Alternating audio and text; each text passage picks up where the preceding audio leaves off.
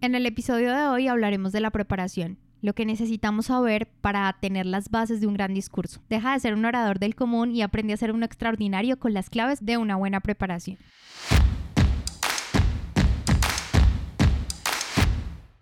Bienvenidos al podcast En Prosa, un espacio donde analizaremos cómo mejorar tus habilidades comunicativas. En este podcast, En Prosa, te ayudamos a que no seas más el tímido del grupo, que te conviertas en todo un líder y no se te dificulte expresar tus pensamientos en el momento y la manera adecuada. Hemos seleccionado los mejores temas. Tendremos entrevistas con personas que tienen experiencia en ello, donde analizaremos de manera muy sencilla, desmenuzaremos la información para que lo aprendas y practiques en cualquier área de tu vida. Soy Diana Checa. Bienvenidos. Hey, bienvenido y bienvenida a un episodio más de Empresa Podcast, el podcast en español donde aprendes a comunicarte mejor. Y antes de comenzar este episodio tengo anuncios parroquiales porque el día 31 de enero que es miércoles a las 7 de la noche hora Colombia voy a tener un live para todos aquellos que quieran aprender a ganar seguridad al hablar en público. Así que vamos a reforzar muchas de las cosas que veremos en este episodio, pero habrá un regalo especial para todas aquellas personas que se conecten a este live en Instagram. Así que los espero en arroba checadiana el miércoles 31 de enero, 7 en punto hora Colombia. Y después de estos anuncios parroquiales, y como es costumbre, por supuesto, vamos a hablar de un tema importante. Vamos a remitirnos a uno de los temas que más me preocupa y que les preocupa a todos ustedes, y es el tema de hablar en público. Yo soy una convencida de esta frase y la repito mucho en mis episodios, en mis charlas y conferencias, y es que para hablar bien en público se necesita pensar bien en privado. No existe otra manera de hacerlo de manera fluida, eficaz y coherente. Incluso podríamos afirmar que la preparación es lo que diferencia a un orador extraordinario de uno común. Y teniendo en cuenta que algunas personas hablan mejor que otras en público, la preparación sin duda es un elemento indispensable, señores.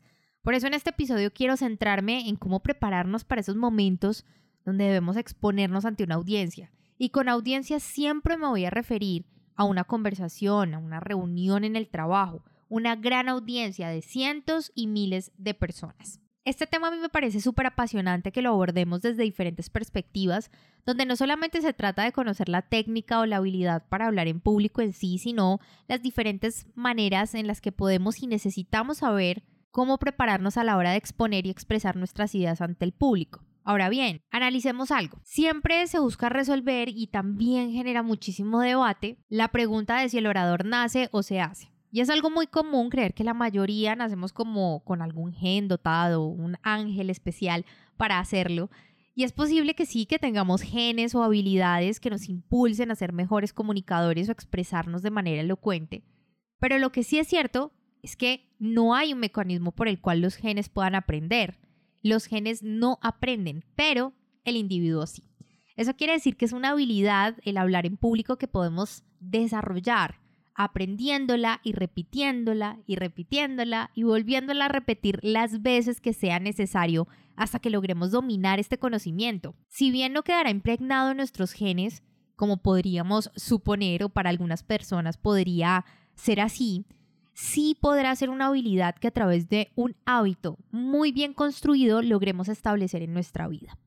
Para aquellos que les gusta el fútbol, Carlos Tevez, un exjugador argentino, declaró que cuando estuvo en el Manchester United fue testigo de cómo Cristiano Ronaldo llegaba antes que todos los jugadores y ya se encontraba entrenando cuando ellos llegaban a su horario habitual de entrenamiento, estaba realizando jugadas de tiro libre, después entrenaba con todo su equipo y cuando terminaban ese entrenamiento, él se quedaba entrenando tiros libres hasta que ya los sacaban del lugar.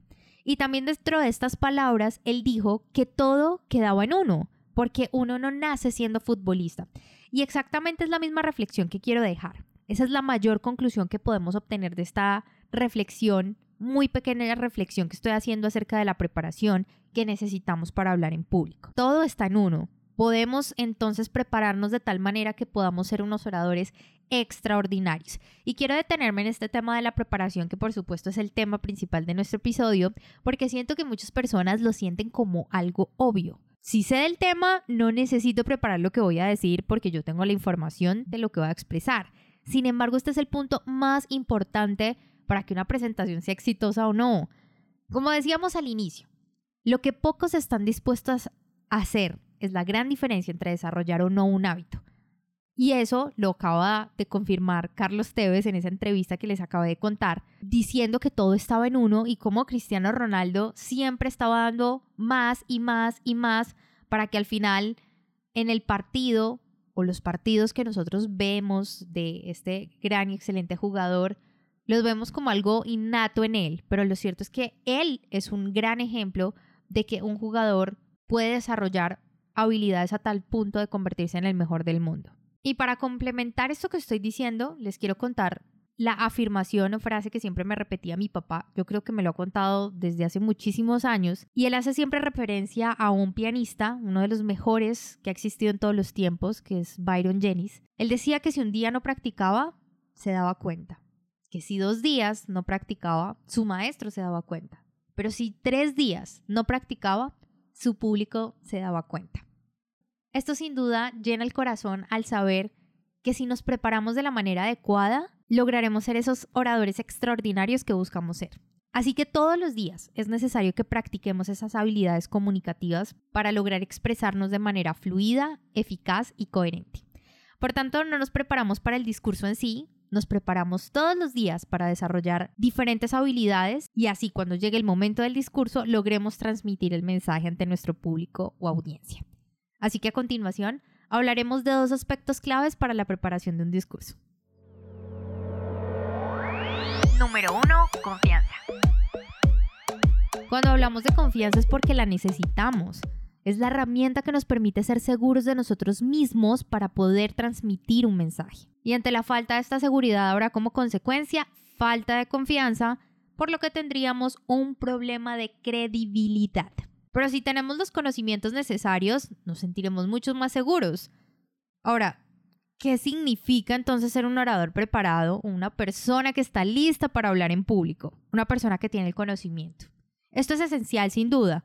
Hablamos de lo que conocemos y lo que desconocemos nos genera inseguridad, por tanto, desconfianza y como consecuencia, falta de credibilidad porque no transmitimos el mensaje que queremos. Esto es básicamente la razón por la que debemos adquirir autoconfianza. Hace un rato mencionaba que las personas sienten o creen que al saber la información ya están preparados para exponer su idea, pero una pregunta fácil y rápida que podemos hacernos para determinar qué tan preparados estamos con esta información de exponer una idea en una conversación, audiencia, etcétera, es cómo se lo explicarías a un niño de 7 años. Si logras explicárselo de una manera sencilla y concreta, quiere decir que tienes dominado tu tema a la perfección y que posiblemente podrás expresar tu conocimiento ante los demás.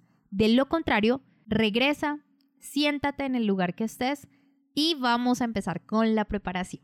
En efecto, como veníamos mencionando, la preparación va mucho más allá de solo tener la información que debes presentar, porque se necesita tener la capacidad de pensar y organizar toda esa información tener vocabulario completo y preciso, de una manera fácil de hablar, por eso decía lo de expresarse de manera sencilla y concreta, también aprender a respirar y un largo etcétera. Al final son pequeños detalles los que componen un gran discurso y de eso se trata la preparación, que al final logres entender todos estos pequeños detalles haciendo un engranaje perfecto para lograr el objetivo. En este episodio quiero proponerles que para ganar confianza y seguridad en ustedes mismos, a la hora de expresar sus ideas lo hagan en conversaciones con sus amigos o las personas cercanas que ustedes consideren, ya que alguna vez Longfellow dijo algo que a mí me marcó, y es que una sola conversación en la mesa con un hombre sabio es mejor que 10 años, 10 años de estudio a través de libros. Y estoy totalmente de acuerdo, como ya les dije, hablar en público se hace a través de la preparación y también de la práctica, y no simplemente a través de ese conocimiento que creemos se necesita adquirir en libros. Pero sin perderme de la invitación, pienso que es una gran manera de prepararte para hablar en público y sobre todo de ganar confianza.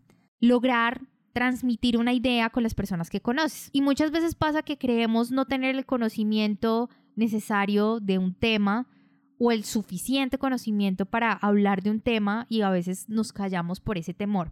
Pero si nos diéramos la oportunidad de debatir ese tema con los que conocemos, darnos la oportunidad entonces de expresar lo que tenemos en mente, de las diferentes perspectivas que van a surgir en esa conversación, lograríamos entonces hacer una amalgama donde lo que pensamos, lo que reflexionamos y lo que sentimos sobre ese tema y también junto con lo que vamos a aprender de esa conversación, van a lograr darnos esa confianza y seguridad que necesitamos para transmitir un mensaje. Ahora bien, he dicho que no solamente basta con la información, pero sí es cierto que haciendo este ejercicio nos vamos a dar cuenta cuáles son esas falencias o las cosas que necesitamos entender para organizar nuestras ideas y poder expresarlas. Es decir, lo importante no solamente es recopilar una gran cantidad de información, buscar en internet, en libros, en estadísticas, estudios, etcétera, sino ganar confianza.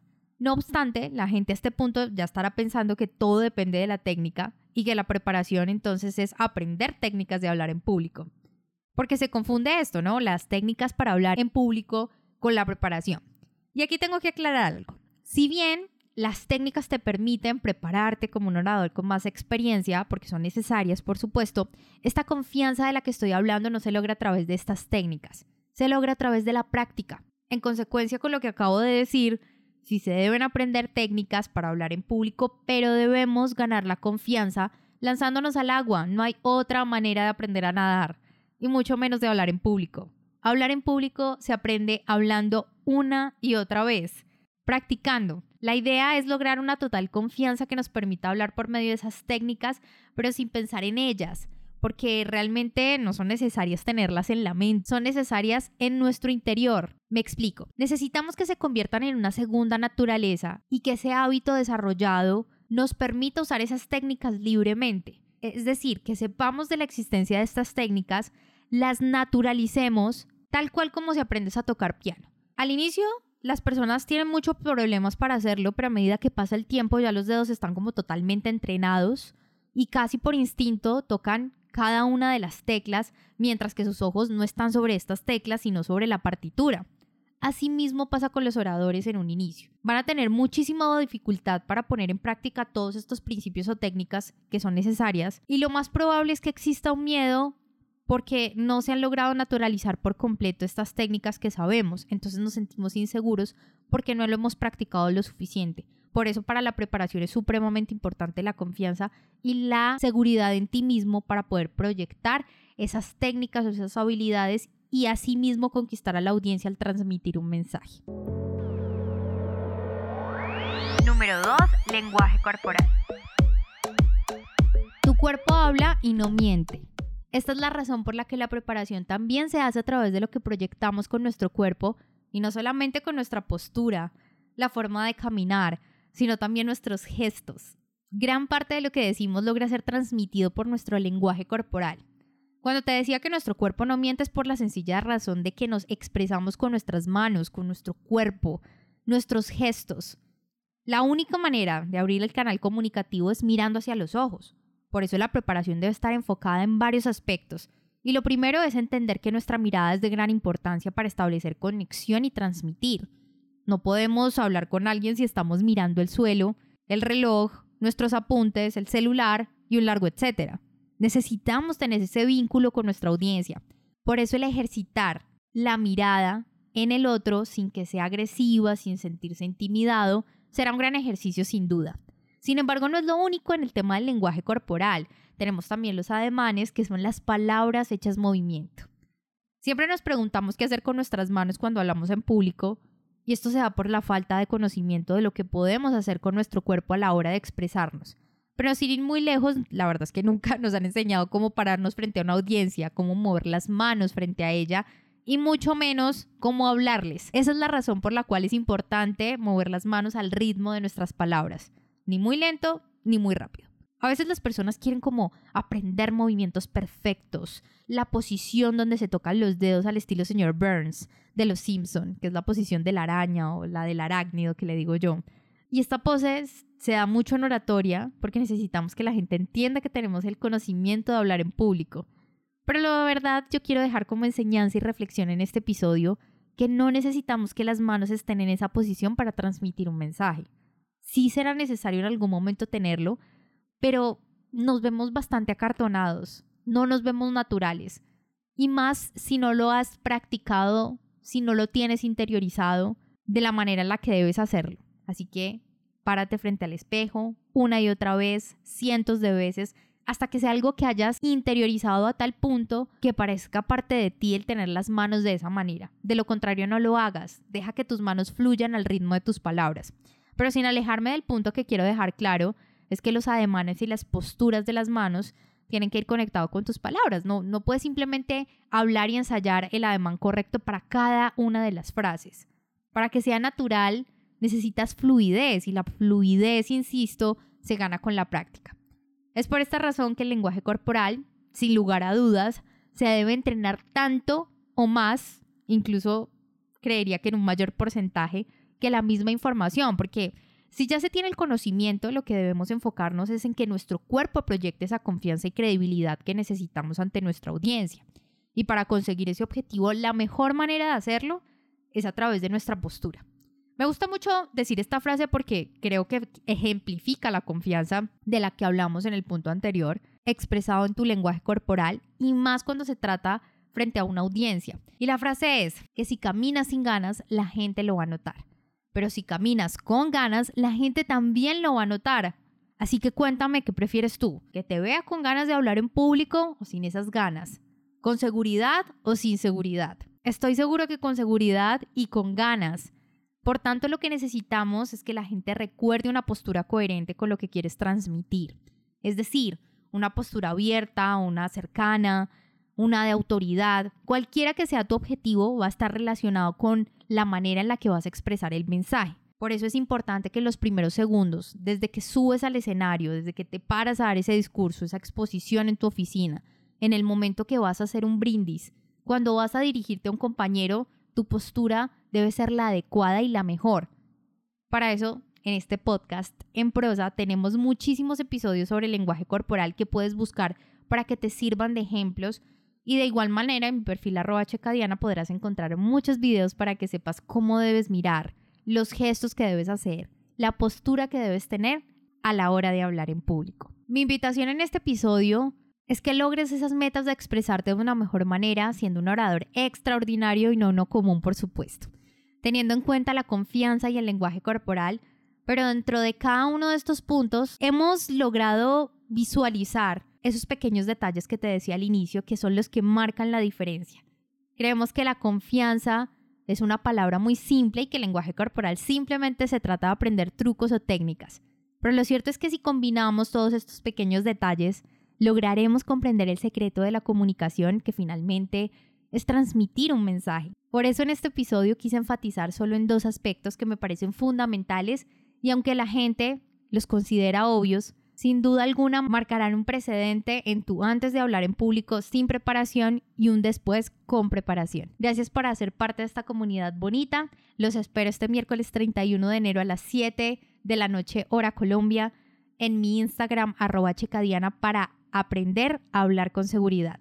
Por lo pronto, tú y yo nos escuchamos en un próximo episodio. Si te gustó este podcast, compártelo. No olvides suscribirte para recibir más información www.enprosa.com y síguenos en Facebook, Instagram, Twitter y YouTube, arroba en prosa podcast, arroba en prosa podcast, para que te enteres de nuestras novedades y nuevos programas.